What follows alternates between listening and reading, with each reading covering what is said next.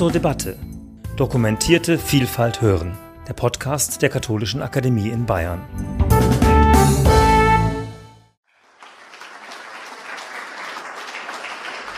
Ja, meine sehr verehrten Damen und Herren, ich soll und darf Ihnen den Blick eines Ökonomen auf die Bergpredigt nahebringen. Und um das ein bisschen leichter zu machen, äh, möchte ich Sie gerne fragen am Anfang, brauche ich ein bisschen Ihre Mitwirkung.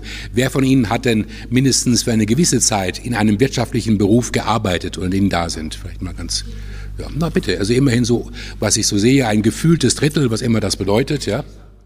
Ja, aber wie gesagt, die Sicht eines Ökonomen ist speziell. Und es ist klar, Jesu Wirken und Aussageabsicht sind ja religiös geprägt, nicht ökonomisch.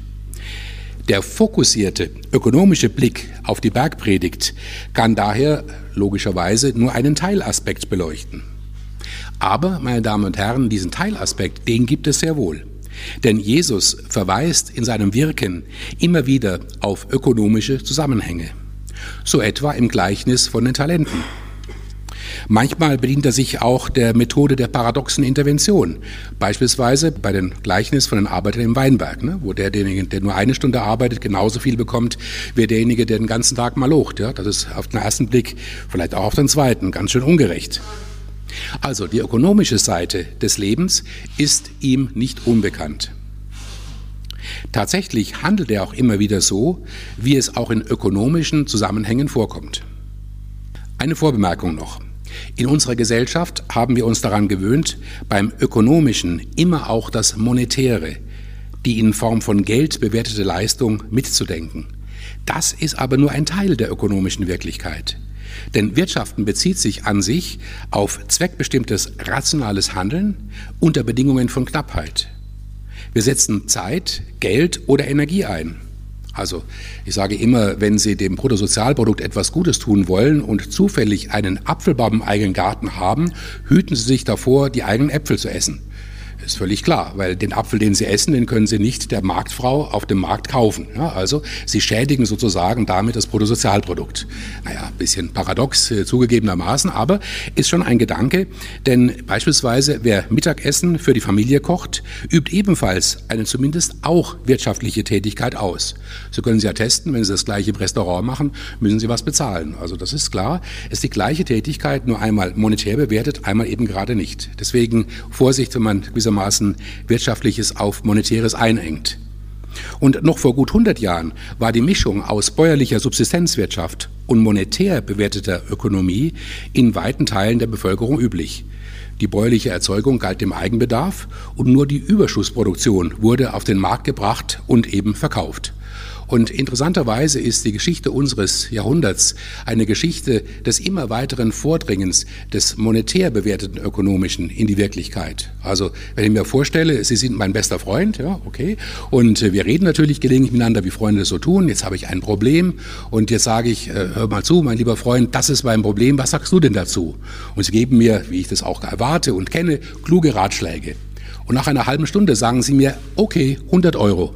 Wir sagen, Moment mal, also, Sie, ja, ja, würde er nicht machen. Wenn ich hingegen zu einem professionellen Therapeuten gehe und er sagt am Ende 100 Euro, sage ich ja normaler Preis, also so in der Richtung. Ja. Die gleiche Handlung. Das bedeutet, äh, wir dürfen Wirtschaften nicht nur mit dem ökonomischen, monetär bewerteten Wirtschaften zusammen sehen. Nun ja, also in der Bergpredigt und speziell in den Seligpreisungen, auf die ich mich jetzt etwas konzentrieren werde, äh, gibt es auch einige Dinge, die wir in moderner wirtschaftlicher Sprache betrachten können.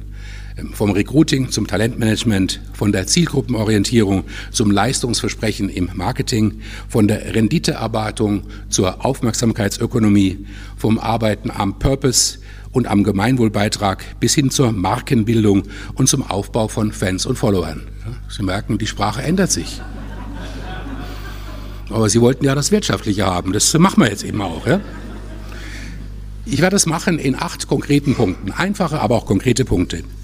Und ich beginne mit der Vorgeschichte der Bergpredigt, Punkt 1, und dem Anfang des öffentlichen Wirkens Jesu. Also wenn einer mit einem Unternehmen anfängt, heißt es in neuer Sprache Start-up. Ne? Also man könnte so gesehen Jesus als Start-up-Unternehmer bezeichnen. Und wie in jedem Start-up-Unternehmer äh, stellt der Gründer in diesem Fall Jesus, ziemlich bald fest, dass er seine Ziele nicht alleine erreichen kann. Ja, völlig überraschend. Ja, deswegen gibt es ja Unternehmen, die arbeitsteilig organisiert sind. Kann nicht anders sein. Also was macht er? Er sucht Mitarbeitende. Einfache Sache. Das geht natürlich nicht über Stellenanzeigen, sondern über die klassische Kaltakquise. Ja? Also Kaltakquise heißt, ich kenne dich nicht, aber ich spreche dich trotzdem an. Ja? Das ist, ja, das ist Ja, das nennt man Kaltakquise in der Sprache der Wirtschaft. Ja. Zeitungen gab es nicht, ja, und äh, jetzt haben wir wieder ein Problem. Es ist jetzt Kaltakquise für ein letztlich unsichtbares Produkt. Und ein Produkt, mit dem noch kein Euro, kein Cent, kein Denar auf dem Markt erlöst worden ist. Wie soll er vorgehen? Was kann er vorweisen? Er steht ja, wie jeder Startup-Unternehmer, erst ganz am Anfang. Er macht das, er löst die Aufgabe der Mitarbeitergewinnung ähm, oder des Recruiting auf eine charakteristische Art und Weise. Im Vers Matthäus 4,10 sagt er nämlich zu den beiden Fischern, Andreas und Simon, ich will euch zu Menschenfischern machen. Das ist nun Recruiting oder Neudeutsch Talentmanagement vom Feinsten. Denn er geht aus von der sehr konkreten Lebenswirklichkeit der Fischer. Fischer fischen, klar. Ne? Und äh, baut einen neuen, ganz großen und ganz anderen Bezugsrahmen. Er verändert, neudeutsch, ihr Framing. Er macht nämlich aus den Fischern plötzlich eben Menschenfischer. Er deutet also ihre bisherige Realität in einer großen, ehrlich gesagt fast größenwahnsinnigen Art und Weise.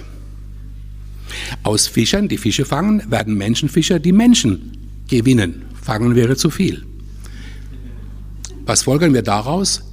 Think Big ist so gesehen keine amerikanische, sondern eine biblische Erfindung. Ja, so fängt das an. Startup-Unternehmer Jesus. Zweiter Punkt. Jesus zeigt also von Anfang an ein hohes Maß an Soft Skills. Und ja, er verbindet dies sehr schnell mit einem USP. USP ist in der Fachsprache die Unique Selling Proposition, also einem einzigartigen Angebot, so wie es in der Bergpredigt eben auch ausformuliert wird. Und interessanterweise hat er bei seinem Angebot nicht die Profis im Blick, also den sogenannten B2B-Markt, also Business to Business, sondern er richtet sich eben an alle. Es heißt nämlich in Vers Matthäus 5.1, da er die Scharen des Volkes sah, ging er auf den Berg hinauf, tat seinen Mund auf, lehrte sie und sprach. Also, es geht um die Zielgruppe des ganzen Volkes. Natürlich richtet er sich auch an die Jünger, die Jünger als die Profis oder die Heavy User. Also ich bin beispielsweise Heavy User von Kaffee, weil ich halt viel Kaffee trinke. Und in der Marketingsprache nennt man das eben Heavy User. Ne? Wenn Sie tatsächlich jeden Sonntag in den Sonntagsgottesdienst gehen, würde man sagen Heavy User von Sonntagsgottesdiensten. Ja? Also das ist, ja, ja, das ist halt Marketingsprache. Das ist äh, ja. Ähm, ja, aber im Grunde äh, geht Jesus hier über ein Multiplikatorensystem auf dieses ganze Volk zu. Dem entspricht heute ein sogenannter B2C-Ansatz, Business to Consumer. Also B2C heißt Business to Consumer. Seine ganze Rede geht über die reine Expertenansprache hinaus. Das ist für mich ein Weckruf für alle Theologen und Theologinnen übrigens. Ähm, er richtet sich an die Allgemeinheit. Und hier, durch diese Rede an die Allgemeinheit, begegnen wir dem Think Big zum zweiten Mal.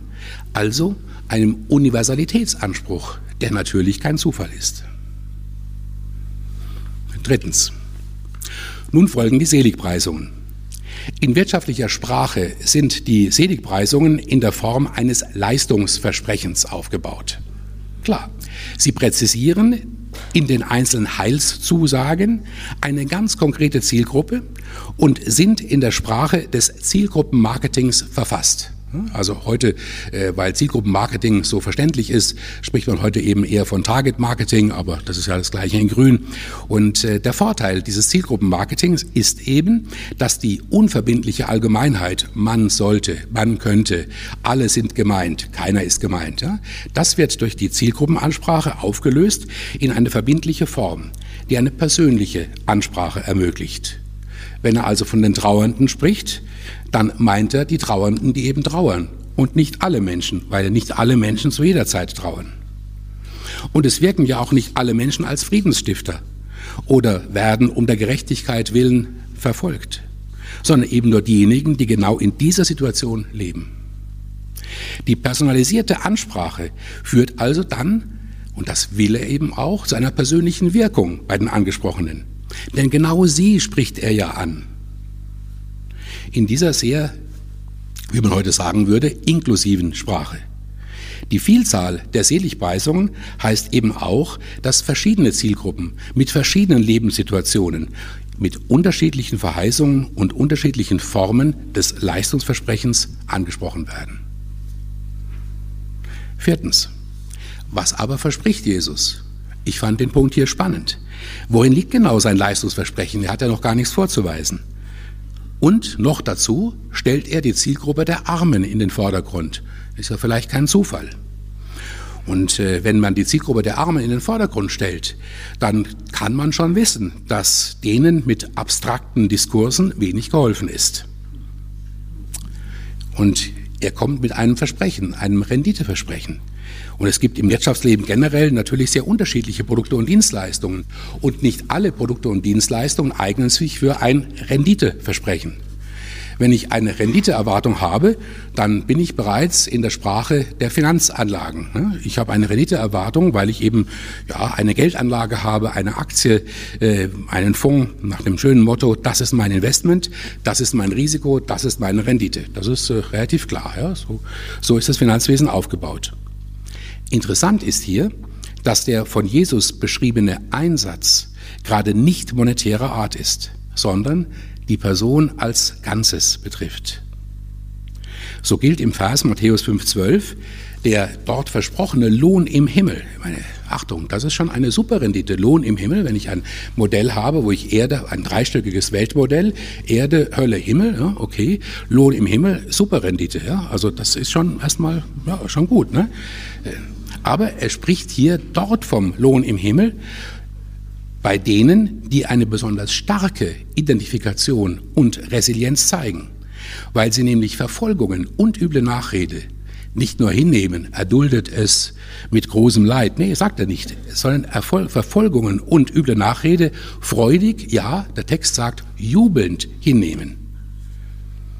Was er damit in den Raum stellt, heißt, es lohnt sich, wenn ihr euch tief auf mich einlässt. Also hier wieder tiefe Identifikation, Heavy User und so weiter. Also das ist genau das, was heute natürlich auch in der Markenwelt gesucht wird. Fünftens, Jesus sucht also nicht einfach Zustimmung, ja oder nein, sondern er will Engagement oder Neudeutsch Commitment. Ja, in der heutigen digitalen Welt gibt es das ja auch. Follower, also Menschen, die von den Äußerungen anderer Menschen in den Social Media erfahren und an ihrem Wirken teilhaben wollen. Also wenn Sie Fußballer sind oder wenn Sie Sängerin sind, Shakira macht gerade Schlagzeilen oder andere, ja, dann haben Sie bisweilen mehrere Millionen ähm, interessierter Menschen, die Ihnen folgen, eben Follower. Die ökonomische Besonderheit der Bergpredigt liegt hier erneut in der Größe des Zuspruchs, des Heils oder eben des Performanceversprechens. Es geht um nichts weniger als das Himmelreich, also die ganze Welt und darüber hinaus. Das ist sozusagen Think Big zum Dritten. Denn größer als das Universum geht ja gar nicht. In der Marketingsprache soll ja von der Größe des Leistungsversprechens Glanz und Faszination ausgehen also jetzt mal ganz banal gesagt, in einer Fernsehwerbung mit einem bestimmten Shampoo wird auch das unscheinbarste Mauerblümchen zum gefeierten Star. Ja, das ist Leistungsversprechen. In der Bergpredigt freilich geht es nicht um den Kauf eines Produktes, sondern um etwas sehr Spezifisches, persönliche Aufmerksamkeit und persönliche Identifikation. Sechstens, Interessanterweise spielt heute im digitalen Raum die Gewinnung von Aufmerksamkeit in der Gestalt der Aufmerksamkeitsökonomie eine entscheidende Rolle. Soll auch der Politik ja nicht ganz fremd sein. Ne? Diese Aufmerksamkeit spiegelt sich dann in der wirtschaftlichen Welt, in der Markenbekanntheit und in der Markenreputation. Es gibt zum Beispiel jetzt, äh, vor zwei Jahren ist es, oder vor einem Jahr erschienen, einen sogenannten Gemeinwohlatlas Deutschland. Und da hat man alle Organisationen geprüft, ob sie einen Beitrag zum Gemeinwohl leisten. Bevor man das gemacht hat, hat man aber erst gefragt, Leute, kennt ihr diese Marke überhaupt? Und kam am Ende auf ungefähr 154 Marken. Das ging von Feuerwehr bis Diakonie, bis Caritas, bis Vodafone, bis Schalke 04. So, was meinen Sie, wo die katholische Kirche gelandet ist? Es gab 154 Plätze, also Platz 1 bis 154. Eine von diesen werden ist es. Irgendeine Zahl, was meinen Sie? Ja, der eine hat es gelesen, 101, fantastisch. So direkt, ja, vielleicht auch nicht, war Zufall, super. Also 101 war es tatsächlich. Ähm, wo man dazu sagen muss, Caritas und Diakonie waren bei den Top 20 und das erste Wirtschaftsunternehmen, Karl Zeiss, war auf Platz 30. Aber das setzt voraus, dass ich die Marke überhaupt kenne. Das ist nämlich der große Punkt. Also, äh, in der, die Markenbekanntheit, Markenreputation ist das Maß aller Dinge in der Digitalwirtschaft und ausgeklügelte Algorithmen, Push-Algorithmen sind darauf ausgelegt, die Nutzerzeiten für einen Kanal einen Inhalt, einen Absender zu maximieren. Wer YouTube-Filme schaut, soll sich nach dem Diktat der Algorithmen eben keine Pause gönnen. Denn unmittelbar nach jedem Film kommt ein neuer Vorschlag. Man spricht demgegenüber vom Ziel der digitalen Souveränität, die wir erlernen und bisweilen wiedergewinnen können. Ich habe mich damit beschäftigt, weil in Tübingen, wo ich arbeite, ein, der größte Hub für äh, die äh, künstliche Intelligenz, Grundlagenforschung in Europa ist, in der Zwischenzeit Cyber Valley. Und wir haben uns darum gekümmert als Weltethos-Institut, dass es eben auch ein paar Social and Ethical Considerations gibt bei den Forschungsarbeiten. Das war sehr interessant, weil in der ersten Runde, als sie die Arbeiten eingereicht haben, hatten wir einen Forscher, der hat doch tatsächlich geschrieben, ja, Social And Ethical Considerations. Ich habe mir den Kopf zerbrochen, aber bei meiner KI-Forschung habe ich keinerlei ethische und soziale Aspekte festgestellt. Naja, den Menschen konnte geholfen werden, haben Kriterien entwickelt äh, und äh, haben dann natürlich irgendwann auch Workshops gemacht für die Forscher, aber genau die Forschenden, aber genau darum geht es, dass wir als Gesellschaft über solche Themen ins Gespräch kommen. In der Bergpredigt geht es ebenfalls um Aufmerksamkeit, aber in gesteigerter Form. Es geht um die innere Share of Attention oder Share of Voice. Denn aus genannten Zielgruppen der Bergpredigt ergeben sich spezifische Haltungen, so etwa die Barmherzigkeit, der Gerechtigkeit sind oder die Suche nach Frieden. Und schon damit haben wir schließlich in unserer Welt mehr als genug zu tun. Sieben und vorletzter Punkt. Die Suche nach Frieden und Gerechtigkeit und die Praxis der Barmherzigkeit sollten nicht umsonst sein. Sie werden nicht nur in Gestalt einer Rendite, also des Himmelreichs, belohnt, sondern sie ergeben hier und jetzt bereits Sinn. Sie führen zum Erfolg. Diese Erfolgsorientierung, wirtschaftliche Sprache, in Verbindung mit einem Sinnversprechen findet sich in der gegenwärtigen Wirtschaftspraxis durch die Suche nach Purpose. Es gibt jedes Jahr ein Treffen der CEOs der größten amerikanischen Unternehmen und die sondern dann einen tollen Spruch ab. Vor 20 Jahren war dieser Spruch äh, der, der, berühmte neoliberale Slogan The Business of Business is Business. Hat zu mancherlei Folgen geführt, äh, hochproblematischen. Vor zwei Jahren haben sie plötzlich gesagt, nee, Purpose. Also ein Unternehmen muss einen Leistungsbeitrag für die Gesellschaft insgesamt erbringen. Also etwas wie ein Gemeinwohlbeitrag. Ähm, also es geht um Sinn und Zweck. Und äh, dieser Gemeinwohlbeitrag wird auch deswegen gebraucht, weil wir Fachkräftemangel haben und vor allem für jüngere Arbeitnehmerinnen und Arbeitnehmer kommt dem Purpose, also dem Sinn der eigenen Arbeit, eine wirklich überragende Bedeutung zu. In der Bergpredigt wird aber nicht nur ein Tun-Ergehens-Zusammenhang beschrieben, etwa in der Art einer Wenn-Dann-Folge. Also, wenn du traurig bist, wirst du getröstet werden. Oder wenn du barmherzig bist, wirst du Barmherzigkeit finden. Beschrieben wird vielmehr eine grundsätzlichere Haltung für die Fans, für die Follower, für die Menschenfischer und für die Protagonisten der Jesus-Botschaft. Sie zeigen Haltung, aber sie sind und sollen auch aktivistisch tätig werden. Interessanterweise habe ich das bei IT-Unternehmen erlebt, die für ihre Programme werben. Die haben auf der Visitenkarte, es gibt bei manchen noch Visitenkarten, bei manchen ist es schon abgeschafft, da steht eben drauf Business Evangelist. Ja, können Sie wirklich nachlesen, steht eben drauf Business Evangelist, also aktivistisch tätig werden für das eigene Softwareprogramm. Naja, kann man auch anders sehen. Achtens und letztens, die Seligpreisungen verfolgen damit aus wirtschaftlicher Sicht auch die Zielsetzung der Fahnen- oder Markenbildung und des Markenaufbaus oder eben des Brandings. Klar ist ja, es sind nicht alle Menschen Jünger Jesu. Aber die, die es sind, die es sein wollen und sein können, die bilden sozusagen, wirtschaftliche Sprache, eine Fangruppe. Das ist bekannt von Fußballfangruppen, die ihrem Verein durch alle Höhen und Tiefen folgen. Und das wiederum drückt sich dann aus in Identifikationsmarkierungen. Was sind Identifikationsmarkierungen? T-Shirts, Fanartikel oder sonstige Markenwelten. Und eine solche Jesus-bezogene Markenwelt bildet auch einen impliziten Horizont der Seligpreisung, ein Kreuz und so weiter. Ja? Denn zu einer identifikatorischen Markenwelt gehört immer auch der Wiedererkennungswert. Ich will ja zeigen, dass ich mich zu einer Marke bekenne und ich will von anderen wissen, wie sie sich positionieren. Dadurch wird das urmenschliche Bedürfnis nach Identifikation und Zugehörigkeit gestillt. Und zwar auch dann, wenn die psychische Bedürfnisbefriedigung zunächst einmal in der weiten Pferde liegt. Etwa, weil der eigene Fußballverein wieder mal verloren hat. Das habe ich erlebt. Meine Frau ist aus Kolumbien. Wir hatten ein Fußballspiel gesehen. Deutschland gegen Kolumbien. Deutschland hat 13-0 gewonnen. Wir sprechen Spanisch miteinander in der Familie. Und dann sind die Fans nach Hause gegangen und haben gesagt, wir haben gespielt wie noch nie. Und dann hat der andere gesagt, und verloren wie immer. Ja, das war natürlich ein besonderer Ausdruck der Rhetorik dort. Ja, Fazit. Meine Damen und Herren, ursprünglich war ich nicht sicher, ob ein wirtschaftlicher Blick für die Seligpreisung, für die Bergpredigt hilfreich sein könnte. Tatsächlich eignet sie sich bei näherem Hinsehen doch hervorragend für eine entsprechende Analyse. Nur sollten wir zwei Dinge nicht vergessen. Wie gesagt, Wirtschaften ist nicht nur monetäres Wirtschaften und religiöse Zielsetzungen sind eben nicht in erster Linie wirtschaftlicher Natur. Da aber beide Welten sich mit Menschen auseinandersetzen, mag es am Ende doch nicht so ganz überraschend sein, dass sich Übereinstimmungen finden lassen. Denn die Wirtschaft ist für den Menschen da. Das war der Titel eines Buchs von mir aus dem Jahr 2013. Und das gilt aber auch für Religionen. Denn auch für Christentum und jede Religion gilt, es geht um den Menschen. Und ich finde, religiöses Handeln ist für den Menschen da. Sonst verfehlt es seinen Sinn und Zweck. Und vielleicht ist es gut, wenn wir das auch in unserer eigenen Kirche uns immer wieder vergegenwärtigen. Vielen Dank.